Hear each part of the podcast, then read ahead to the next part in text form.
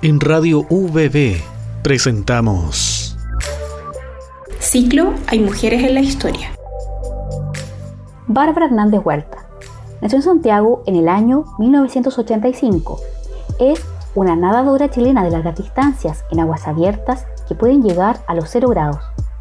Ha recorrido el estrecho de Magallanes, el canal de Chacao, los ríos de Valdivia, el glaciar Perito Moreno, el lago General Carrera, el río Báquer, entre otros, y participa anualmente en los circuitos de la Asociación Internacional de Natación.